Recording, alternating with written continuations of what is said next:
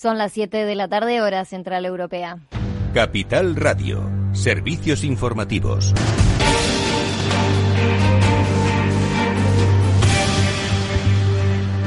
Buenas tardes, malas noticias en España porque el virus ha repuntado. Sanidad ha comunicado este jueves 971 nuevos contagios, una cifra similar a la de principios de marzo.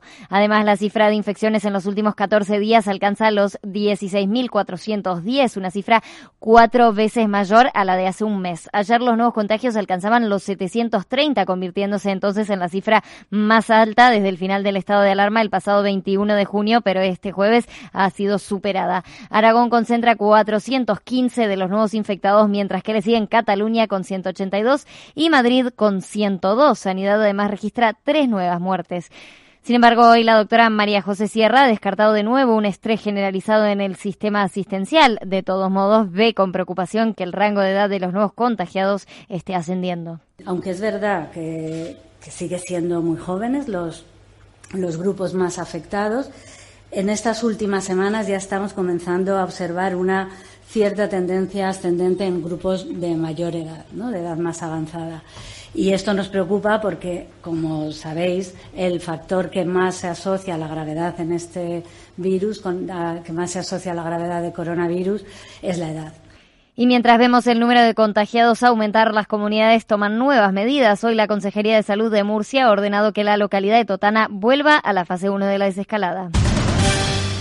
La ministra de Trabajo, Yolanda Díaz, ha abierto la puerta a extender los ERTE relacionados con el COVID-19 más allá del 30 de septiembre. En los sectores que lo sigan necesitando, ha mandado un mensaje de tranquilidad a empresas y trabajadores. Díaz ha señalado que no tendría sentido dejar caer el sistema tras los esfuerzos realizados. Entre los sectores en los que se podrían ampliar, Díaz ha citado actividades sociocomunitarias o culturales, además de los que ya habían mencionado, como el transporte aéreo o las agencias de viajes. Díaz ha vuelto a reiterar que los ERTE han servido para proteger el empleo. Velar por la salud de las personas trabajadoras, velar por los empleos y velar por las empresas. El esquema de protección de los ERTE está permitiendo, fíjense, que ya de aquellos 3.400.000 trabajadores eh, protegidos por los mismos, queden en esta situación apenas un millón de ellos en muy poco tiempo que los trabajadores y las trabajadoras vuelvan a sus puestos de trabajo habla de que mm, no pierden el trabajo Díaz ha avanzado que la comisión tripartita creada para evaluar los ERTE va a tener mucho trabajo en agosto para anticiparse a la realidad de septiembre y ha destacado que será clave acertar en la definición de esos sectores. Y mientras tanto, la ministra de Hacienda, María Jesús Montero, ha dicho que planea llevar al Congreso el proyecto de presupuestos a finales de septiembre y ha advertido contra los vetos. Lo ha reconocido este jueves y ha dicho que espera que el proyecto de presupuestos generales del Estado pueda llegar al Congreso de los Diputados a finales de septiembre o principios de octubre. Tenemos avanzado el esqueleto del proyecto de presupuesto. Estábamos, eh, por supuesto, pendientes de las partidas que pudiéramos incorporar a partir de la negociación que ha venido desde Bruselas. Eh, mi intención es presentar el proyecto en tiempo y en forma, por tanto que a finales de septiembre, principios de octubre, eh, pueda entrar el presupuesto en la Cámara y ojalá ¿no? que todas las posibilidades de consenso marquen que esos tiempos son posibles. Esas eran las declaraciones de la ministra María Jesús Montero en una entrevista en la Radio Nacional de España y ahora vamos a ver qué están haciendo los mercados financieros. Claves del mercado.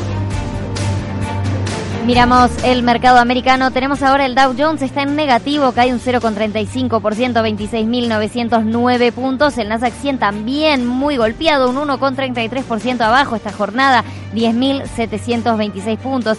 Y el S&P 500 también lo vemos caer, un 0,35%, 3.200 64 puntos. Vamos a ver algunas de los valores del Nasdaq porque hoy hemos tenido la publicación de Tesla. Tesla ha registrado beneficios por cuarto trimestre consecutivo. Sin embargo, esto no se ve reflejado en la bolsa ya que está perdiendo un 2,78%. Ahora mismo también Microsoft ha publicado resultados. Vemos ahora a Facebook caer un 1,33%. También recordamos que el IBEX 35 ha terminado la jornada en negativo, 0,07% abajo, 7.384 puntos.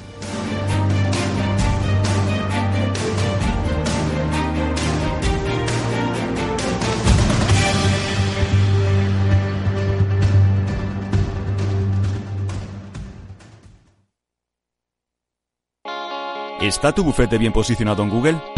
El 77% de usuarios buscan los servicios que necesitan Internet. Si no te encuentran a ti, encontrarán a tu competencia. En comunicación jurídica llevamos 20 años ayudando a dar visibilidad a empresas del sector legal. Web corporativa, estrategias publicitarias, marketing en redes sociales. Infórmate en comunicacionjurídica.com o en el mail info arroba comunicacionjurídica.com. Comunicación Jurídica. Hacemos visible tu despacho. Riesgo 6 de 6. Este número es indicativo del riesgo del producto, siendo 1 indicativo del menor riesgo y 6 del mayor riesgo. ¿Inviertes en bolsa? Con XTB puedes comprar todo tipo de acciones al contado por solo 0,10%. Invierte en acciones y ETF sin costes de custodia. Infórmate en xtb.es.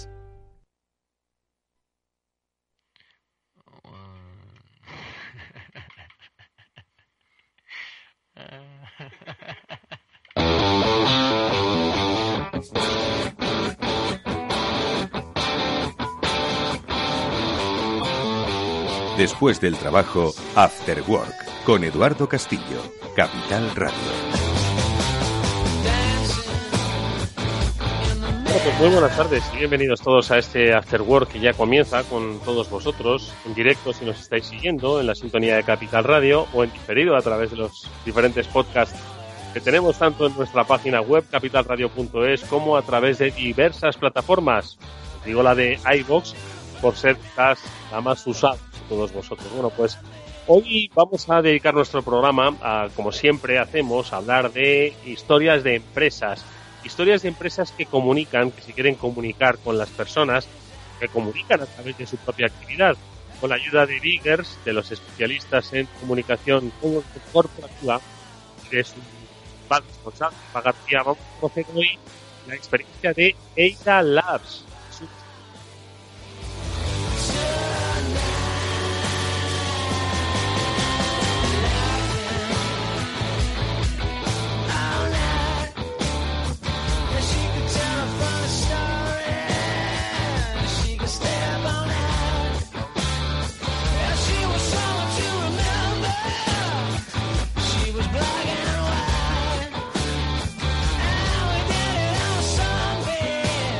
Bueno, pues recuperamos esa comunicación, a ver si ahora se escucha un poco mejor la voz de este humilde periodista que, como dice, eh, os quiere hoy hablar de historias de empresa, de Nutricosmética. Vamos a hablar con Eira Labs, con la responsable, con Claudia Popa, que es la empresa que hoy nos quiere presentar Eva García. Y por cierto que hoy vamos a seguir con Eva haciendo un repaso de todas esas empresas que han pasado por este programa recordando pues cuál es el valor que nos aportaron. Valor aportan mucho a sus clientes y a sus empleados, pero a nosotros, ¿qué nos dijeron? ¿Con qué nos quedamos? Pues eso lo repasaremos con Eva García en este programa. Y luego ya al final tocaremos un tema con nuestro profesor particular, José Manuel Vega, el director de estrategia digital del equipo E. Ya sabéis que nos cuenta siempre pormenorizadamente cosas que suceden y él pues las desgrana, las analiza y nos las comparte. Pues, ¿os acordáis aquello que quisieron hacer de eh, acabar con el dinero físico? Una propuesta que hizo el Partido Socialista hace un mes aproximadamente. Hombre, tardará en llevarse a cabo, pero ya se han sentado las bases. Ojo, estamos la mayoría ya apenas eh, manejando dinero físico. ¿Qué es lo que supone? Bueno, pues luego nos lo contará José Manuel Vegas. Veremos si el fin del dinero en efectivo como tal está cerca o todavía está muy lejos. Así que nada, amigos, empieza este programa. Bienvenidos. Vamos a saludar a Eva García y a Claudia Pérez.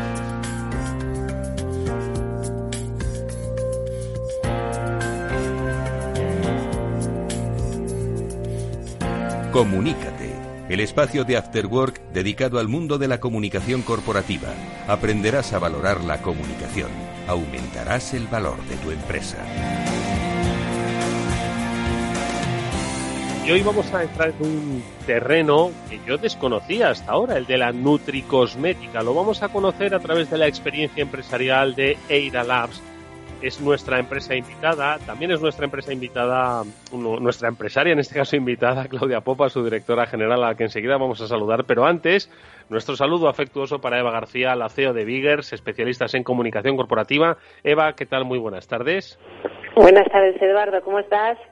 Estoy deseando conocer este tema que lo desconocía. Te lo confieso que estoy conociendo contigo muchos sectores de la actividad que precisamente yo creo que porque no los conocemos o muchos no los conocemos, es ahí donde está el doble reto de estas empresas a la hora de comunicar, a la hora de acercarse cuando se trata de productos nuevos o de hábitos que son relativamente recientes o quizás poco conocidos, aunque no sean recientes, pues ahí está el doble reto, Eva, ¿no? De cómo acercarse en estos tiempos de sobreinformación, de muchísima competencia y de acceso también a la información particular, ¿no? Que a veces es un poco la que nos confunde, ¿no? Mm, y de nuevas tendencias y, y, de que al, final el consumidor pues eh, también está abierto a, a, nuevas cosas, ¿no? Entonces aquí a nivel de comunicación para esas empresas el reto realmente es la diferenciación, ¿no? Es decir, bueno, pues tenemos un producto nuevo, algo que puede mejorar la vida de la gente y tenemos que comunicarlo también de una manera única y, y digamos exclusiva, ¿no? Entonces yo creo que ahí está el reto. Bueno, pues ahí está el reto. Mira, no solo es un producto nuevo, sino que para mí es hasta un concepto nuevo, el de la nutricosmética, ¿no? Y Claudia Popa es la directora general de Eira Labs, que es una compañía especializada en este terreno. Claudia, ¿qué tal? Muy buenas tardes. Hola, buenas tardes. Muy bien, gracias por la invitación. Claudia, encantado de que nos hables de nutricosmética. Vamos a ver, yo no sé si preguntarte primero, en realidad te voy a preguntar por Eira Labs, cómo surge, y entiendo que al mismo tiempo vamos a poder conocer cuál es el concepto de la nutricosmética. Hay que decir una cosa a nuestros oyentes, igual esto les da una pista. Claudia Popa es química de profesión, ¿no? Y a partir de ahí empieza la empresa, ¿no? A partir de ahí sí empieza la, la empresa, pues uh, pues es, es una empresa española y como bien dices, pues dedicada a la nutricosmética, la salud y, y bienestar, ¿no? En general. Y, comenzamos en 2015 con la inspiración de, desarrollar una gama propia de complementos elaborados con ingredientes de, alta calidad y basados en estudios clínicos eficaces con el objetivo de ayudar a las personas a envejecer mejor, a estar más sanos y, ¿por qué no?, estar más felices. Hombre, claro que sí, al final, si nos vemos bien, estamos mucho mejor, estamos mucho más felices. Eh, y el concepto de la cosmética eh, es fácil, fácil, no es, es la cosmética eh, que se ingiere por vía oral para nutrirlo desde el interior y potenciar la belleza en el exterior. Oye, Claudia, y lo he dicho, tú eres química, ¿no? ¿Cómo te adentras en el mundo de la nutricosmética? Bueno, pues sí, soy química con especialización en, en eh, nutrición y, alimentación. Entonces, pues, más aparte de, tener y, terminar eh, química, luego pues estudié cosmética y dermofarmacia. Estoy, me encanta, ¿no? Cuidarme y, y, a raíz de ahí, pues, eh, ¿no? las dos las dos cosas como que combina. Y sí, en 2014 mm, decido emprender por mi cuenta y uh, creamos um, Labs en realidad empieza en 2016, la marca propia, pero sí que uh, montamos lo que es un, laboratorio, pero a nivel pequeño, ¿no? Porque uh, y, y, ahí empieza el deseo de, de, um, de, tener algo propio, en este caso, he ido por la rama de la nutricosmética porque para mí eh, a nivel uh, desarrollo fabricación era más fácil para mm. la infraestructura de trabajo que teníamos. Oye, Claudia, ¿el sector o el segmento de la nutricosmética eh, es un sector ya trabajado, es viejo, entraste con mucha competencia o era un sector o es un sector que todavía está por desarrollar en muchos espacios? Um, yo creo que todavía es un sector por desarrollar uh, y, está mucho más conocido uh, a nivel uh, no, no en estado sí fuera de, España de, Europa como países asiáticos um, América pero en Europa todavía estamos ahí um, Ah, hay competencia. Ah, no entramos fuerte porque mm, tampoco ah, nos, los recursos no los permitían, por lo cual estamos trabajando en, en, en, desarrollar la marca. Ha sido pues empezar de nada. por lo cual mm, hay mucha competencia, sí. ¿Y cuál es el, el, elemento diferenciador de Eira Labs, Claudia, de otras empresas del sector? Pues mi premisa es desarrollar productos uh, con ingredientes premium, uh, con una calidad uh, de ingredientes con estudios clínicos que avale su eficacia. Desde un inicio uh, todos los productos se han desarrollado um, uh, con la premisa de que yo me tomo este, este producto y si yo no tengo la certeza y la firmeza que, me, que, que es un producto seguro, eficaz, um, no tengo el interés de, de, de mm, sacarlo al mercado porque en realidad estamos hablando de salud no solamente de belleza, sino que uh -huh. es un concepto entre, entre uh, uh, salud y belleza.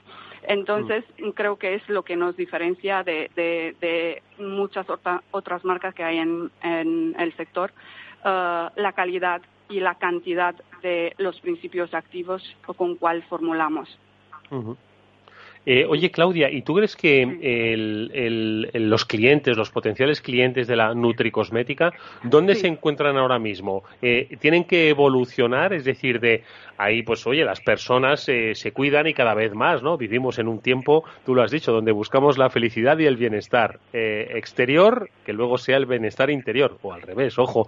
Entonces, ¿cuál es el paso natural de eh, hacia la nutricosmética empiezan por ser habituales de la cosmética, de cuidados y dar un paso más allá o se meten directamente. Eh, es un producto que no, uh, esto va uh, como uh, asociado a, un, como a un, es, un, es un complemento de un estilo de vida saludable. Entonces cada -huh. vez lo que estamos buscando pues esto estar más saludable, envejecer mejor y, y es ahí que um, uh, los hábitos están cambiando y la gente pues también empiezan a, a buscar pues uh, uh, productos más naturales um, y, y, va todo todo relacionado.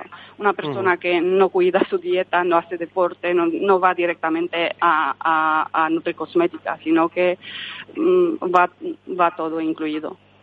Sí, uno que no cuida su dieta o se va a buscar un milagro o, o se va o, a cualquier sí, otro lado. O se va a buscar un milagro. Exactamente. Sí. Oye, Eva, escuchando a, a Claudia, eh, aunque en alguna ocasión lo hemos tocado, yo creo que es un gran reto, ¿no? Pues para eh, jóvenes empresas como, bueno, joven relativamente, ¿no? Estamos hablando de 2015, 2016, ya son, ya es un lustro, ¿no? Casi. Pero bueno, sobre todo de un sector que efectivamente se amolda a pues esas nuevas necesidades y esas nuevas tendencias sociales. ¿no? En el terreno de la comunicación, yo creo que tiene las mismas potencialidades como las mismas dificultades. Un sector nuevo que todavía tiene mucho potencial de desarrollo en Europa, pero que al mismo tiempo, pues quizás la gente no acaba de conocer, ¿no? Entonces, un poco, ¿cuál es tu análisis desde esa perspectiva de comunicación?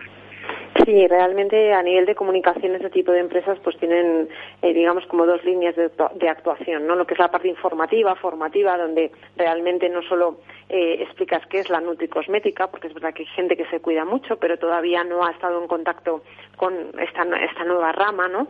Y, y también una, un, yo creo que una parte fundamental que también eh, tiene ir Labs es la recomendación, es decir, a través de la comunicación eh, transmitir a la gente eh, por la experiencia de otros consumidores o otros clientes que realmente eh, esto funciona, ¿no? Y que la gente cuando, bueno, pues eh, utiliza los productos de Dialab se encuentra mejor, se encuentra más sano, se encuentra, ¿no? Bueno, pues más feliz, más por dentro y por fuera.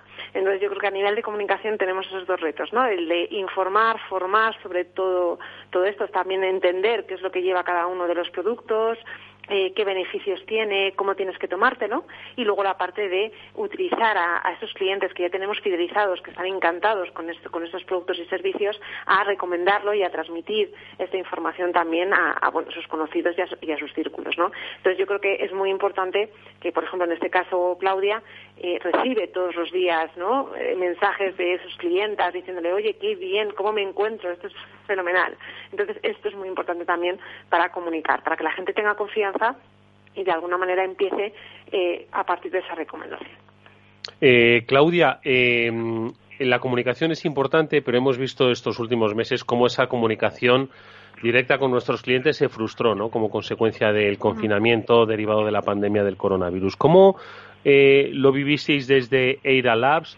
Eh, ¿Cómo lo vivisteis el confinamiento y luego cómo ha cambiado, si es que ha cambiado, vuestra forma de relacionaros con los clientes? Pues mm, lo hemos vivido, supongo, igual que otras pequeñas empresas, con mucha incertidumbre, pero es cierto que eh, no hemos parado y, y se, eh, es debido a que nuestra gestión mm, es online. Y como nuestros productos no son productos de, de, una primera necesidad y no se venden en lineales de supermercado y tal, pues lo hemos vivido de una manera diferente, que no ha sido estar ahí en la primera línea. Así que tenemos, estamos agradecidos, estamos porque hemos podido mm, casi funcionar como siempre. ¿Y mm, eh, alguna experiencia nueva que de mm, de esta de estas vivencias pues eh, hayáis incorporado Eva nos ha contado no como muchas empresas han descubierto los eh, nuevos canales digitales que por otro lado ya existían bueno pues para empezar a ofrecer ese valor añadido. Entiendo que esa diferenciación de la que nos hablabas antes no pues ese producto de calidad esa información. Entiendo que son cosas que que cuanto más podamos sumar más nos van a diferenciar y más nos va a conectar con el cliente no Claudia pues mm, así es. Y, como, como comentaba antes, como nosotros mm, y nuestro método de trabajo eh, mm, ha sido, a través de eh, a través de online, pues la verdad que teníamos claro que este era el camino de, seguir trabajando, pues entonces ahora mismo lo tenemos todavía más claro que, que hay que hacerlo de esta manera. Somos una empresa pequeña y, y todavía tenemos mucho que, aprender y, hemos sobrevivido a, esta crisis uh, y ahora tenemos que trabajar aún más para consolidar la marca en el sector y por esto apostamos uh, también por la comunicación para dar a conocer nuestra marca que es fundamental para llegar al consumidor final. Oye, Eva, eh, mira que lo hemos hablado en más de una ocasión, la consolidación de una marca que además está en el terreno de eh, la estética, la cosmética, la nutrición, el bienestar, ¿no? Hemos hablado mucho del, uso de las figuras de los referentes y de los influencers, ¿no? Entonces, yo no sé si, si en el caso de Eira Labs es... Eh, adecuado plantear esta estrategia o quizás tenemos que ya empezar a pensar otro tipo de estrategias. Eva. Eh, realmente, pues como hablamos siempre, ¿no? Eh, cada, hay muchas herramientas de comunicación y cada empresa y cada proyecto necesita las suyas, ¿no? Entonces, eh, en este sentido, y para en el caso de Ira Labs, cuando conocimos a Claudia, estuvimos hablando con ella, lo que nosotros realmente vimos desde un principio era que era necesario primero, y antes de que nadie pudiera hablar de la marca, que fuera la misma Claudia y la misma marca la que empezara a hablar de sí misma, ¿no? ¿Por qué? Porque también estaba dentro de un segmento en el que, que, era poco conocido, con lo cual entendíamos que era muy importante en una primera fase que tanto Claudia como bueno nosotros a través de la comunicación con periodistas, etcétera, pudiéramos ir consolidando tanto el concepto de Labs como de Nutricosmética y pudiéramos explicar bien este concepto y cómo se, ¿no? Cómo, cómo se se puede consumir, cuáles son sus beneficios, etcétera, ¿no? Entonces, en una primera fase, antes de entrar en, esa rama, ¿no? O, intentar que otras mm. personas hablen de mi marca, creíamos que era muy importante que fuera Claudia la portavoz y que realmente Claudia explicara en los medios de comunicación este proyecto, su diferenciación, sus productos y todos los beneficios que tiene para la salud y el bienestar. Esto, Claudia, que dice Eva, es una muy buena reflexión. Al final es cierto, es bueno que eh, nosotros queremos prescriptores ¿no? de nuestra marca, pero si lo que queremos es empezar a hablar de ella, qué mejor que nosotros. No vamos a dejar que hablen de nosotros personas que todavía no acaban de conocer la marca, ¿no? Y no la y pueden llevarse quizás una idea equivocada o transmitir precisamente una idea equivocada sobre la calidad o la propia filosofía de la empresa, ¿no? Eh, es muy cierto. De hecho, mm, hoy en día mm, el mundo Instagramer o tal, pues cualquiera puede sacar tu producto y hablar de ello, pero tampoco no es nuestro objetivo porque se trata de dar credibilidad a, la marca y, y, compartirlo con gente que realmente son consumidores reales, no solamente enseña, sino son consumidores reales. Y, y luego durante toda esta etapa que nosotros pues hemos estado trabajando más internamente pues um, y, hemos sobrevivido es porque um, la calidad de, de los productos um, a, largo plazo se ven. Y como decía e-, Eva antes pues casi cada día hay un cliente que llama para decir que mm, le funciona genial y, y, están súper contentos, por lo cual mm, yo estoy súper agradecida. Ah. Oye, eh, Claudia, eh, cuéntame una última cosa. Eh, yo es cierto que soy poco de cremas, ¿no? Me, he hecho la crema protectora porque es que si no me, me, quemo en verano, pero poco más. ¿no? Es cierto que los hombres no tenemos pues de... Bueno, no todos, ¿eh? Cada vez, cada lo bueno que tiene es que no se ingiere no tienes que untarte exactamente y entonces no, tiene no tiene efectivamente es mucho más fácil pero pese a mi lejanía ¿no? con, con esto, sí, que en, ocasiones he oído hablar del colágeno. Este es uno de los productos que vosotros eh, tenéis. Eh, ¿qué, ¿Para qué sirve? ¿Qué hace el colágeno? ¿Qué, cuéntame, a ver si, si igual me lo pienso, oye. Bueno, uh, el colágeno sirve para todo. Sí, sirve para todo. A ver, uh, uh, Hoy en día sí que el colágeno está muy conocido. Eh, eh, a mí me gusta decir péptidos uh, hidrolizados de colágeno porque no es más científico, ¿no? Y no todos los colágenos son iguales. Entonces es cierto que uno de los ingredientes de, um, algunos de nuestros productos son los péptidos de colágeno y um, pero lo hemos incluido y lo mm, mm, porque es muy conocido también y también por la efectividad que tiene. Y eh, nuestras fórmulas no solamente contienen el colágeno, son fórmulas eh, eh, con muchos más ingredientes que entre sí se compensan y, son mucho más efectivos. Entonces, el colágeno funciona para mm, formación y de nuevo colágeno Uh, mm. protección contra el estrés oxidativo, mejora la elasticidad de la piel, uh, mm. mejora la pigmentación de la piel, entre otras cosas, o um, um, también está muy conocido por tema de mejorar uh, las articulaciones, etcétera.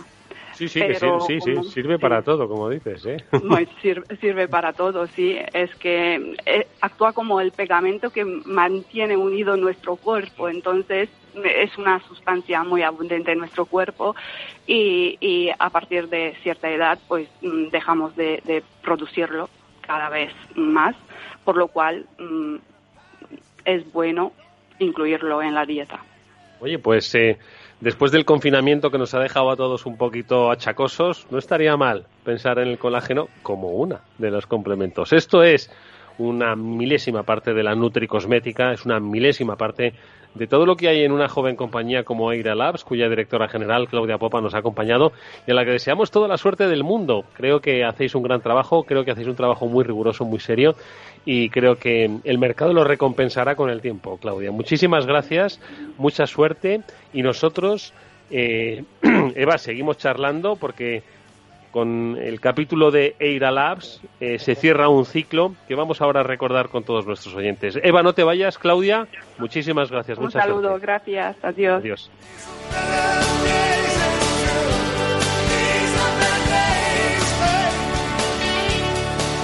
Y digo que cierra un ciclo porque desde el principio de temporada estuvimos junto con los eh, profesionales de Biggers, con Eva García a la cabeza, eh, conociendo historia de empresa, historia de empresa eh, que han pasado por nuestros micrófonos y que nos han permitido, Eva, pues conocer, bueno, pues multitud de sectores, multitud de eh, ilusiones, multitud de dificultades, pero sobre todo reflexiones, siempre partiendo del punto de vista de la comunicación, ¿no? De al final de cómo la gente, cómo los, los directivos, los empresarios, los emprendedores, pues se relacionaban con sus grupos de interés, con sus clientes, con sus empleados eh, como una parte fundamental para el desarrollo de sus negocios, la comunicación. Es lo que hemos querido hacer a través de este espacio y que hoy, Eva, me gustaría repasar pues para sacar un poco los puntos clave ¿no? que, cada uno de, los que ha pasado por este programa nos ha dejado, ¿no? Pues sí, porque eh, acuérdate que al final, a pesar de, la situación, desde mediados de marzo, ¿te acuerdas que estábamos ya mm. todos un poquito no nerviosos de, de ver qué es lo que iba a pasar, ver qué es lo que no de qué, es lo que estaba pasando. Yo creo que todas estas historias empresariales eh, se han realmente y yo estoy orgullosísima no porque me he puesto un poco a escucharlas de nuevo incluso con algunas me, he emocionado no porque me, he vuelto a, encontrar en aquella situación. Y realmente yo creo que hemos tenido la oportunidad de escuchar historias pues todas un poco resumidas en conceptos como la valentía, el positivismo, la lucha, han, estado luchando todos estos últimos meses con, bueno, bueno, ¿sabes? Con, una fuerza increíble, energía y sobre todo que todos eh, tenían en común esas ganas de comunicar, de seguir comunicando, de no parar eh, y que lo que han conseguido es que realmente ahora la comunicación ya no sea como una de las estrategias más, sino que sea una de las fundamental ¿no? de, su mm. negocio eh, y que va a ser clave para su recuperación y el desarrollo de, de todas estas empresas en los próximos meses ¿no? y en el futuro. Oye, pues eh, vamos a recordar esos episodios. Yo empiezo por una de ellas. Eh, han sido muchas y vamos a tratar de recuperarlas y de recordarlas a todas. Y si no, no os preocupéis que tenéis los podcasts que los podéis escuchar. ¿eh? todos los jueves hemos desarrollado este espacio junto con Vigas. Pero quiero quedarme, la primera de ellas, ojo, con la entrevista que le hicimos a Jesús Vidal, de Vidal and Vidal porque fue interesantísimo, ¿no? Eh, cómo ellos, que tenían tienda física en numerosos, eh, en numerosos centros, tenían mucha tienda física, pues obviamente tuvieron que cerrar como muchas otras empresas, ¿no? Eh, derivado de la pandemia. ¿Y qué hicieron? Una visión súper positiva empezaron a aprender nuevas cosas, empezaron a formar a sus empleados, empezaron a... Lo primero que hicieron fue mirar hacia sus empleados, ¿no? Y eso yo creo que Eva fue es, es significativo, ¿no? De, de, lo que de lo que es una, una compañía, de la cultura de empresa de esa de esa compañía, ¿no?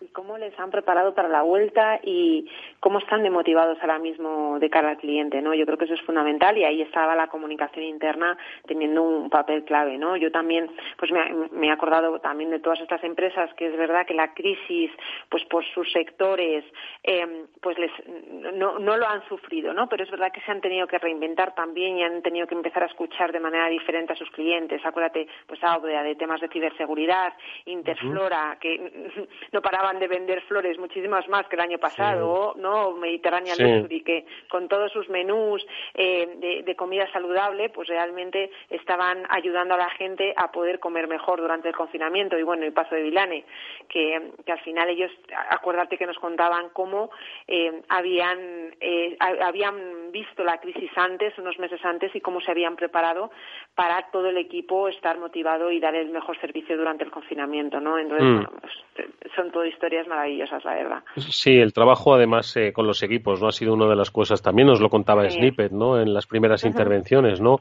La mayoría de, de esas historias Mm, creo que han, que han tenido ese punto en común, cómo han mirado hacia su gente, ¿no? Y yo creo que eso es eh, fundamental en cualquier empresa, ¿verdad? La, porque aquí estamos hablando siempre de comunicación, de cómo llegamos a los demás, pero al final parece muchas veces que se nos olvida cómo llegamos hacia los de dentro, ¿no? Que son al final nuestros prescriptores, el soporte, ¿no? De, de las compañías, Eva. Claro, ¿no? Y sobre todo cómo también eh, integrar a los empleados en esa situación social, ¿no? Snippet lo hizo muy bien con su campaña de que daba, te daba la oportunidad de dar las gracias a todos los héroes y, heroínas de, la crisis también, ¿no? Y de alguna manera yo creo que eh, ha sido también eh, eh, eh, también como una lucha, ¿no? Por ejemplo, acuérdate Ignacio Cernuda de, de Leice, de, que son al final una empresa de centros comerciales, ellos también tuvieron que cerrar todo, ¿no? Ignacio estaba muy optimista, estaba eh, muy en contacto con, con todos sus clientes, eh, dándoles alternativas, eh, y esa relación que han gestionado a través de la comunicación y todo lo que Mm. han hablado en los medios durante este tiempo, ahora les están consolidando, ahora eso les está ayudando a llegar a otros sectores, otros clientes que, que quizás hace seis meses no, no tenían esa, esa oportunidad, ¿no?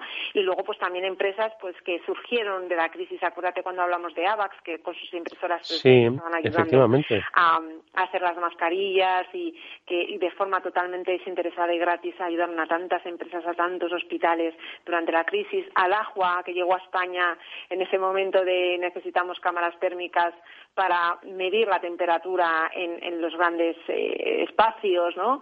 Eh, que tuvimos ahí unas de- semanas súper intensas de Sí. comunicación, ¿no? Y escucha, y de Dajua, recuerdo cuando, cuando su portavoz nos estuvo hablando ¿no? de las cámaras térmicas en, en IFEMA, eh, también hay que destacar eh, lo que tú has dicho, cómo la crisis ha dado nuevas oportunidades o ha generado nuevas oportunidades, porque eh, hay, que de- hay que decir que, la, la, si- corrígeme si me equivoco, Eva, la, la matriz de Dajua, al final ellos están especializados en lo que eran la la el mundo de la seguridad, el control de los Sí. accesos, etcétera, etcétera. Y entonces al final de repente nos damos cuenta de que la sociedad necesita eh, derivado del coronavirus, de la pandemia, bueno, pues una serie de cuestiones relativas a otorgar más confianza y seguridad, pero en este caso higiénica, sanitaria, y dicen, oye, nosotros eh, podemos, podemos entrar aquí, ¿no? Es decir, cómo al final se han creado esos nichos de oportunidad que han sabido muchas eh, aprovechar y que, y que Sí, quiero recordar claro, y que la base al final, Eduardo, ha sido la comunicación, porque la gente realmente no sabía que existían cámaras térmicas que te medían, te medían la temperatura hasta que empezamos a comunicarlo, ¿no?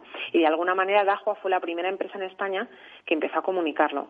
Y mm, ahora mismo quien no entiende que es una cámara térmica, ¿no? Y cómo funcionan y que, se que, que pueden dar un, ¿sabes? Que puedes acceder y de repente que te digan 38 y te tienes que esperar 10 minutos a que luego te lo vuelvan a tomar, ¿no? Y puede ser simplemente un tema de calor o de alguna luz que hay, etcétera, ¿no? Entonces yo Mm. creo que al final también Estoy seguro, Eva, que muchos eh, de nuestros oyentes ¿sabes? recuerdan ese directo de un reportero de Telecinco ¿no? que dio en pleno directo pues unos 37 y pico, 38 eh, y fue precisamente por las cámaras de Dajua, ¿verdad? Decía el pobre reportero, es que los focos, aquí, aquí hace mucho calor, ¿verdad? No, No, pero, que me he puesto pero- nervioso, decía, me he puesto nervioso, ¿no? Y es verdad que, que, eh, en ese momento nosotros también aprendimos que mm, a nivel televisión eh, teníamos que tener cuidado con los directos porque al final la cámara lleva, bueno, pues lleva un, un foco con una temperatura superior a los Sí, sí. 36 grados Sí, y sí. eso, pues eh, el pobre chico, pues todo el mundo ya, ya le manda al hospital directamente, a la UCI directamente, ¿no? Entonces, pero aquello, aquel, aquella anécdota marcó un antes y un después en, la comunicación de esta cuenta porque eh, la gente empezó a darse cuenta de lo que esto suponía ¿no? y de la necesidad eh, de estas cámaras. Entonces, a partir de ahí, pues eh, nosotros también hemos estado formando al cliente de que siempre, pues, de este tipo de cosas, pues pueden surgir oportunidades y así lo hicimos, ¿no? Entonces, yo, vamos, realmente son todo historias maravillosas que, pues, por ejemplo, Yescapa de la empresa de autocaravanas, Cristina, pues Mm. nos decía, hemos tenido que cerrar todas las oficinas, pero estamos viendo que la caravana se está convirtiendo en una alternativa para el verano de Sí, sí, 2020. en el objeto y- de deseo, y- sí. y el objetivo era comunicar, comunicar, comunicar, comunicar, porque ya la competencia estaba empezando a comunicar antes, ¿no? Entonces volvimos, eh, ¿no? Paramos unas semanas y tuvimos que empezar a tope porque, porque la necesidad estaba ahí y la gente tenía que, que saber que había una alternativa al hotel, a, bueno, pues a las vacaciones tradicionales, ¿no? Y ahora mismo Yescapa, pues está haciendo eh, un verano increíble a nivel de ventas y a nivel de contactos y a nivel de, de usuarios, ¿no? Entonces, bueno, pues eso también ha ayudado, ¿no? Gracias a la, a la comunicación y, y sobre todo, pues también eh, todos estos negocios que ya funcionaban un poco, pues como lo que nos contaba Claudia con, con un e-commerce, pues se han reforzado y han visto que de a lo mejor vender 10.000 o 20.000 euros el año pasado por estas fechas en su e-commerce, pues este año han vendido 100.000 o 200.000. Entonces, ¿qué ha pasado? Pues que son empresas que han vivido del e-commerce y ahora, evidentemente, se han dado cuenta de que el- tienen que mejorarlo, tienen que desarrollarlo para que realmente sea una, una herramienta muy competitiva en la situación actual, ¿no? Mm. Eh, ya sabes, Edu, que es que yo mis clientes los adoro y creo que todo es una historia increíble. Y, y, bueno, pues también todas estas empresas, pues como Pablo Melchor, con, con esta fundación Ayuda Efectiva, ¿te acuerdas que? Sí, efectivamente, de la posibilidad de conocer perfectamente y dedicar eh, los recursos económicos eh, de una manera clara, transparente y eficaz, hacer que aquello que damos llegue a donde queremos que llegue, ¿no? Sí, y que al final el mundo sea un lugar mejor para todos. Y yo creo que, que, eso es eh, la clave. Y con la fuerza y la energía de estas empresas, eh, yo creo que al final somos mejores todos. Nosotros hemos aprendido muchísimo a su lado estos meses porque ha sido un, vamos a, íbamos todos, ¿no? Tirando un poco del carro y dejamos de ser su agencia de comunicación para realmente ser sus partners, para estar ahí, para que cuando de repente nos se bloqueaban a nivel de negocio nos preguntaban, oye, ¿qué hacemos? y ayudarles más allá de la comunicación. Y yo creo que al final para nosotros ha sido enriquecedor seguir trabajando, no parar y que ellos estuvieran ahí a nuestro lado en todo momento, ¿no? Entonces, bueno, pues Realmente ha sido una época increíble en todos los aspectos y para nosotros de Envigers eh, realmente, bueno, pues yo creo que van a ser unos meses que nunca jamás vamos a olvidar en todos los sentidos y sobre todo a nivel positivo porque, porque pensamos que les hemos ayudado y que ellos de alguna manera nos han ayudado a nosotros también, ¿no? Recordamos un par de ellas más porque como siempre va a ocurrir nos vamos a dejar nos vamos a dejar a alguien en el tintero. Entonces yo no quiero dejar estuvo por aquí Econocom Econocom que nos enseñó a eh, pues eso como también rápidamente ellos se pueden adaptar a todas estas circunstancias necesidades. Crearon un showroom para pues todo ese, ese sector del retail, ¿no? Dice, oye, hay nuevo cliente, hay nuevas necesidades, hay probadores inteligentes, hay, no sé, o sea, hay lo que hace cinco meses pensábamos que era como comprar en el futuro, ya está implementado para eh, eh, adecuarlo a las tiendas de hoy. No, y además en el caso, por ejemplo, de Conocom, ellos ya tenían ese showroom y empezaron a actualizarlo y, eh, a velocidad de crucero empezaron a desarrollar nuevas tecnologías, a pensar con los equipos cómo podía implementarse y realmente han creado lo que va a ser la tienda del futuro. Y mm, también para ellos ha sido un reto porque ellos hasta ahora en los medios de comunicación habían salido de, de una manera un poco pues como más selectiva y ahora pues han abierto ¿no? sus puertas y han dado acceso pues a muchos medios de comunicación a conocer muchísimo mejor cómo trabajan, cómo son sus especialistas y todas estas ideas integradas ¿no? que, que, realmente nos posicionan en, en, un, en, un, momento un poco más, más futuro. Bueno, pues eh, vosotros... Eh, que, no, que te he interrumpido, Eva. No, no, no, no que, ah. que, al final también es súper interesante vivirlo a nivel de comunicación y, que realmente una empresa te diga es el momento, ¿no? Es el momento de, que, de contarle a la gente realmente lo que hacemos y, y cómo podemos ayudarles en su día a día a los pues al final a, las tiendas, a, a, todos estos empresarios que, que, necesitan contactar de una manera diferente ya con este consumidor, que es nuevo bueno, pues, Si es vuestro momento, igual no lo sabéis, pero si tenéis dudas sobre si es vuestro momento, igual los especialistas de Biggers os pueden ayudar a identificarlo. Y si es vuestro momento, os van a ayudar a aprovecharlo, porque cada uno de vosotros tenéis muchas cosas que contar, hacia adentro y hacia afuera en tiempos que están cambiando y que necesitan una revisión de estrategias de comunicación. Y es lo que hemos intentado durante toda esta temporada con los especialistas de Biggers, con los que seguiremos, por supuesto, hablando de más experiencias de vida y de empresa y de cómo la comparten y la comunican y les hacen un poco más grandes a través de las palabras. Lo hemos hecho con la ayuda de Eva García Almazán, que es la CEO de Biggers, es nuestra amiga y es quien más sabe de comunicación en el mundo de la radio. Gracias, Eva. Muchísima suerte. Disfruta del verano. En septiembre y Exactamente. Con, septiembre. con muchas más historias. Igualmente. Y un abrazo, Eva. Gracias. After con Eduardo Castillo. Hola, soy Leopoldo Abadía, autor de La Crisis Ninja y quiero hablaros de lo normal. Lo normal es que cuando compramos algo sepamos cuánto tenemos que pagar, ¿no? Pues eso mismo debería suceder a la hora de invertir. Por eso me gusta Finanbest, comisiones bajas y claras, sin letra pequeña. Entra en finanbest.com y descubre que lo normal es extraordinario. Lo normal es Finanbest.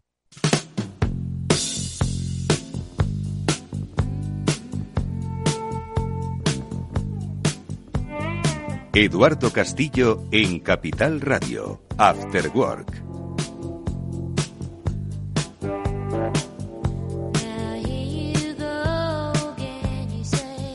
El otro día me fui un poco, un poco molesto de, una terraza eh, a la que fui, por supuesto, con todas las medidas de seguridad. El gel por un lado, la mascarilla por el otro. Es cierto que me la quité para tomar esa cerveza. Una cerveza que tuve que pagar en efectivo.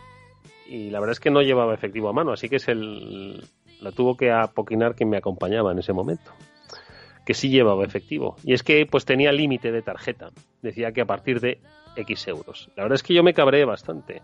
Y estuve a punto de decirle, pero usted no ha visto que es que el dinero en efectivo va a terminar. Bueno, la verdad es que pasó olímpicamente de mí y pagamos la cerveza, por supuesto.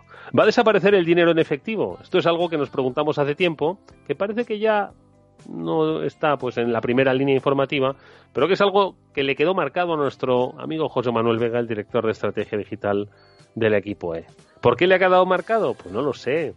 ¿Qué vas a hacer con todos esos billetes ocultos que tienes por allí, José Manuel? Muy buenas tardes, amigo. ¿Qué tal, Eduardo? ¿Cómo estamos? Buenas tardes.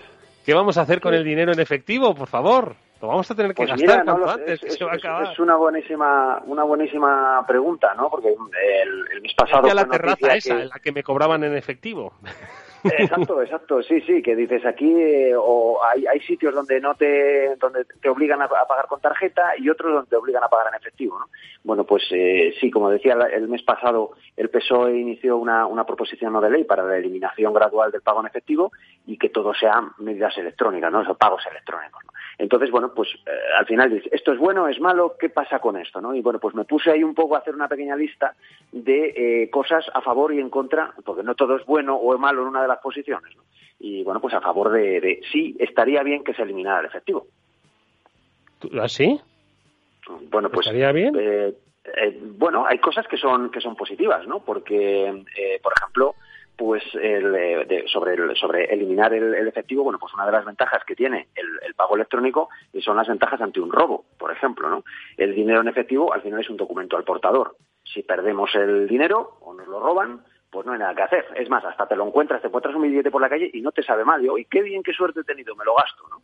Eh, sin embargo, si, si eh, con un tema de una tarjeta nos la roban, por ejemplo, bueno, pues siempre puedes coger y, y darla, darla de baja, eh, Mm. reponerla de inmediato y ahí pues no habría problema. Perdemos el dinero, bueno, pues a lo mejor nos pueden hacer un pequeño gasto inmediato, pero si llamas por teléfono te la cortan y ahí, bueno, pues no habría, no habría. Esa es una, por ejemplo, una de las ventajas del pago, del pago ele- electrónico, ¿no? En lugar del, del efectivo. Vale, la desaparición de la pérdida, el robo, el atraco, sí, el manoseo. Sí, sí, Vale, sí. ¿Qué eso. más ventajas hay? A ver. Bueno, pues mira, el, el- el- el efectivo, por ejemplo, eh, por otra parte, es el único medio realmente público, ¿vale? Porque al final el, el uso del dinero en efectivo es gratis, mientras que las tarjetas, bueno, pues pueden tener ahí sus cuotas anuales más o menos elevadas, ¿no? Y al final el, el usar pago con tarjeta favorece a las, a las grandes firmas de medios electrónicos, ¿no? Hay un interés por parte de este tipo de, de organismos de que los países al final terminen eliminando el pago en efectivo y se conviertan en absolutamente imprescindibles, ¿no? Entonces, bueno, pues el, el efectivo al final, eh, como medio de pago eh, abierto y público, pues es el, en ese caso sería el único que es abiertamente público. Bueno, pues no está mal. Eh, ¿Dónde has encontrado más eh, cuestiones de interés eh, o que de alguna forma apoyen la idea de que la desaparición del dinero público no está tan mal? Pues mira, hay otro, otro tema a favor del, del pago electrónico que lo hemos visto mucho en estos días y es el que el pago con tarjeta es mucho más higiénico, digamos, ¿no? El, ha sido, esto ha, sonado mucho con el tema del COVID, ¿no? Que, ha sido- que, que era uno de los transmisores del COVID, el hecho de que toquemos billetes, podemos estar infectados con las manos sucias, luego se lo pasamos a otra persona y, eh, y, y, bueno, ya no solo con el tema del COVID. Eh, hay un estudio de, de la Universidad de Oxford que estuve, que estuve eh, echando un vistazo y hablan de que monedas y billetes pueden llegar a tener una media de 26.000 bacterias. Cosas que, bueno, pues bacterias que pueden ser potencialmente dañinas, algunos con nombres asquerosos tipo Klebsiella eh, enterobacter, que suena, que suena fatal esto, ¿no? Sí, sí. Y, y luego, por otra parte, aparte, el, el 94% de los billetes eh, que circulan en España contienen restos de cocaína. Esto es una de esas curiosidades, por cierto, que somos líderes europeos, fíjate, líderes europeos en restos de cocaína en los billetes. Somos los, los number one a nivel, a nivel europeo, ¿no? El- hay otro dato curioso. No me digas. es que si, sumáramos todos los restos de cocaína que tienen los billetes, juntaríamos a alguien que se ha, echado, que se ha parado de echar los números, 80 kilos de cocaína eh, entre todo lo que se encuentra, los restos que hay en los billetes eh, que circulan en España ahora mismo. O sea que efectivamente esto sí que apunta a que desde un punto de vista higiénico, pues el, pago con tarjeta es mucho más, es mucho más, eh, digamos, más limpio. Y a ver, el pago con tarjeta es mucho más efectivo. De hecho, yo por eso reivindicaba el otro día en la terraza pues que no llevaba efectivo porque no pues porque al final pues tenemos que de alguna forma cumplir un poco con esas medidas de, de, higiene, ¿no? Y más en estos tiempos, ¿no? Ese intercambio manual, bueno, pues no, no es nada recomendable. Pero luego hay otro gran debate, ¿no? Con respecto al fin del, del dinero en efectivo, que es el que el que hace referencia a la economía sumergida, ¿no? El, el me pagan en metálico, me pagan en sobre, me pagan en B, ¿no? Entonces, ¿qué pasaría con ello? Todo eso desaparecería, entiendo, ¿no? A ver, sí, em, efectivamente se supone que las transacciones electrónicas ayudarían a luchar contra, contra el dinero negro, ¿no? Esto es una verdad más o menos a medias. Efectivamente, todos estos pagos pequeños en B, ¿no? De viene un fontanero a tu casa y le, bueno, pues te pago con factura o sin factura, ¿no? Venga, pues te pago en efectivo, tal. Todo este tipo de cosas, este menudeo del, dinero negro. A todos los fontaneros que nos estáis escuchando, no os ofendáis, ¿eh? que es un ejemplo que hemos puesto. ¿eh? Desde todo el cariño, cariño al colectivo de los fontaneros, a los cuales, por cierto, les tengo mucho, tengo muy buenos amigos en, este, en este ámbito, ¿no? Y a los que siempre pides factura. Sí, sí, sí, sí, sí. sí. Eh, pero la, la, realidad es que el gran fraude fiscal no viene por ahí, no viene por el menudeo, sino que viene pues, pues a todo lo que, se, eh, tiene que ver con, los paraísos fiscales, con las grandes estructuras estas societarias opacas, etcétera, etcétera, cosas que estamos viendo últimamente en, en, todos los medios, ¿no? O sea, el gran fraude fiscal viene por ahí. Además, eh, dicen que no existe una vinculación directa entre el uso del efectivo y el, nivel de la economía sumergida. Hay un ejemplo muy claro que es el de Alemania, que es uno de los países europeos con mayor uso de efectivo y al mismo tiempo es una economía mm, que, a nivel de fraude es modélica, ¿no? o sea, que tiene más que ver un poco a lo mejor con la, con la forma de ser, ¿no? Como pueda ser la, los, pues la sociedad alemana y no tanto con, eh, bueno, pues por ejemplo una sociedad como la española, donde sí que efectivamente hay mucho menudeo con esto del, con esto del, del, B, la factura, no factura y demás, ¿no? O sea que, por tanto, la transacción electrónica efectivamente no se eliminaría esa parte de dinero negro, pero mm, teniendo en cuenta que, que eso, que mucho del fraude viene de eso, de los grandes paraísos fiscales. Vamos a ver, España ha sido el que ha bautizado, el que bautizó a los ya extintos billetes de 500 euros como los Bin Laden, ¿vale? Entonces es sorprendente, ¿no? El, contraste, el contraste con Alemania.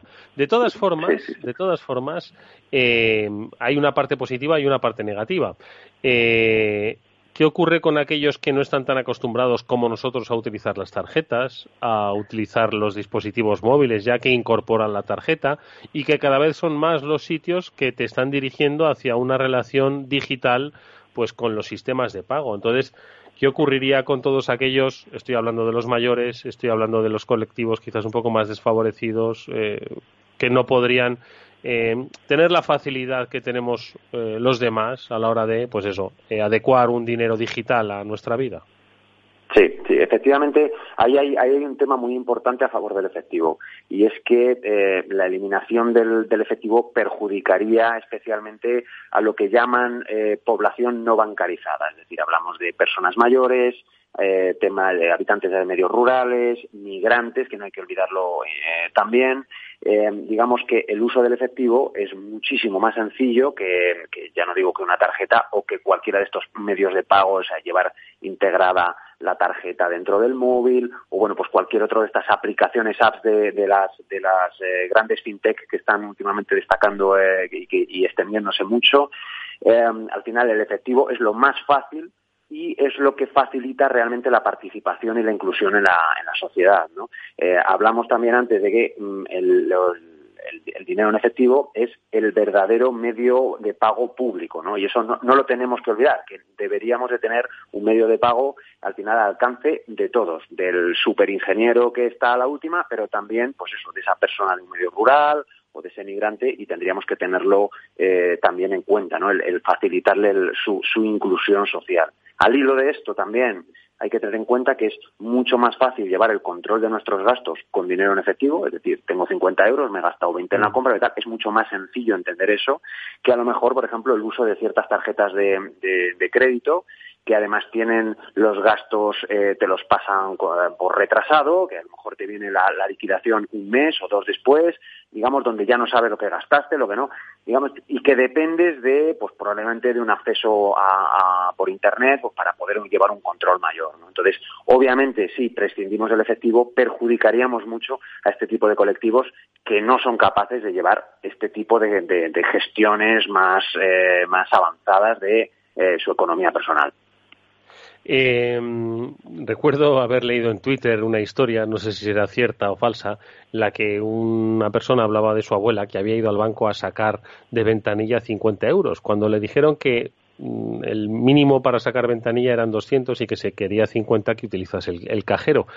Ante la respuesta de que no sabía utilizar el cajero, le dijeron que no había alternativa. Por lo tanto, la abuela ingeniosa pidió sacar 200 euros y rápidamente pidió una operación de reingreso de 150. En fin, supongo que son muchas cosas eh, las eh, que tenemos que confrontar si algún día desaparece el efectivo y una especialmente de ellas es eh, pues que se acabó la confidencialidad que tenía el pago. Esto es un poco vinculado, José, a, a lo de un poco el pago en B, ¿no?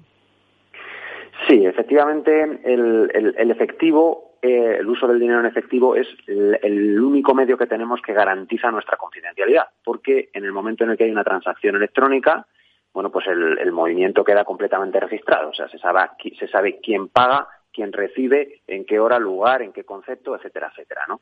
Eh, esto que en principio, pues tú puedes decir, bueno, pues mira, oye, eh, a mí me, no me importa porque yo, pues, pues eh, yo no hago, yo no me dedico a ningún negocio, digamos, dudoso, yo no tengo por qué, o sea, no tengo, pero bueno, digamos que queda la componente de anonimato queda completamente completamente perdida ¿no? entonces sí por una parte ayuda a eliminar a eliminar fraudes pero por otra digamos hay un control que podría ser hasta el máximo detalle por parte de, pues eso, organismos públicos y también privados, es decir, por una parte los medios de pago que controlan los bancos, que controlan al final todo, todas las transacciones y también, por, por supuesto, por parte del, gobierno de turno que podría tener acceso a esos movimientos.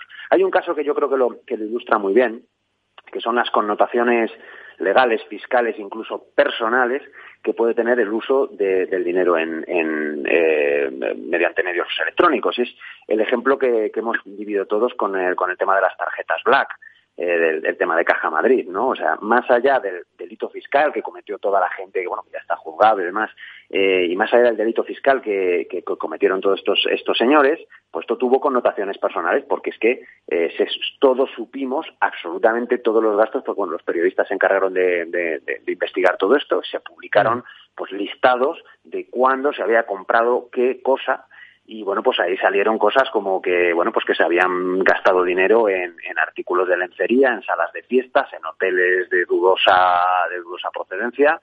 Es decir que todos supimos en qué tipo de fiestas y juergas se habían gastado el dinero no incluida su familia no y yo creo que esto más allá del, del tema económico pues también tuvo yo creo que también hubo algún divorcio de por medio porque bueno pues de repente se descubrió que determinada persona pues había gastado el dinero pues en lo que decimos pues yo creo que hemos dado suficientes argumentos para que estéis a favor y en contra de la eliminación del dinero físico de nuestras vidas. Progresivamente va a ser así, estoy seguro, o por lo menos eh, no sé si una eliminación total, pero sí va a ser muy difícil cada vez más em, encontrar sitios en los que, ojo, vamos, tienen la obligación porque obviamente tú tienes que tener la obligación de poder pagar en, en dinero en efectivo. Entiendo que, que la alternativa es el dinero electrónico. Pero bueno, ahí está un debate que yo creo que no va a ser la última vez que oigamos hablar de él y que cuando vuelva a otra vez a estar en el candor informativo llamaremos a nuestro profesor particular, a José Manuel Vega, el director de estrategia digital del equipo, ¿eh?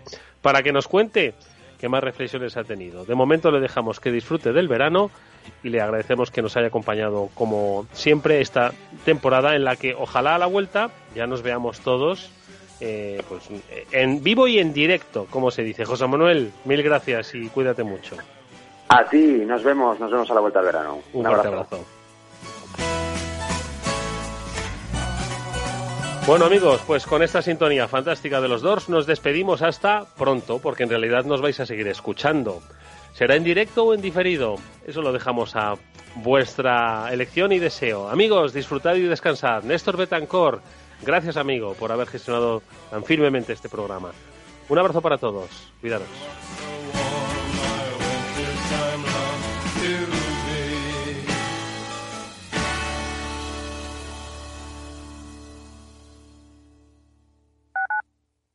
Tu radio en Madrid 105.7, Capital Radio. Memorízalo en tu coche. Ahora más que nunca tienen un propósito. Marta, Pedro, Lucía. Seres extraordinarios que con pequeños gestos, como cerrar el grifo mientras enjabonan, cuidan el agua. Únete a ellos. Descubre tus superpoderes en canal de Isabel El poder está en tu mano. Cuidando el agua, cuidamos de todos. Canal de Isabel II.